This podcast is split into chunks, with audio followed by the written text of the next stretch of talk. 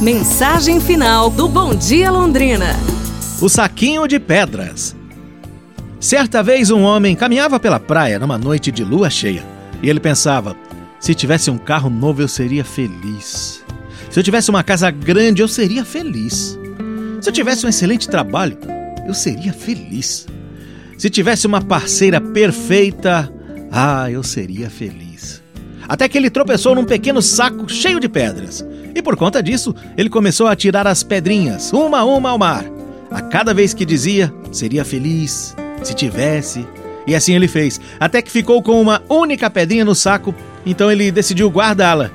Ao chegar em casa, percebeu que aquela pedrinha era, na verdade, um diamante muito valioso. Imagina quantos diamantes ele atirou ao mar sem parar para pensar? Assim somos nós. Desperdiçamos nossos tesouros preciosos por estarmos à espera do que acreditamos ser perfeito, ou então sonhando ou desejando o que a gente não tem, sem dar valor ao que temos por perto.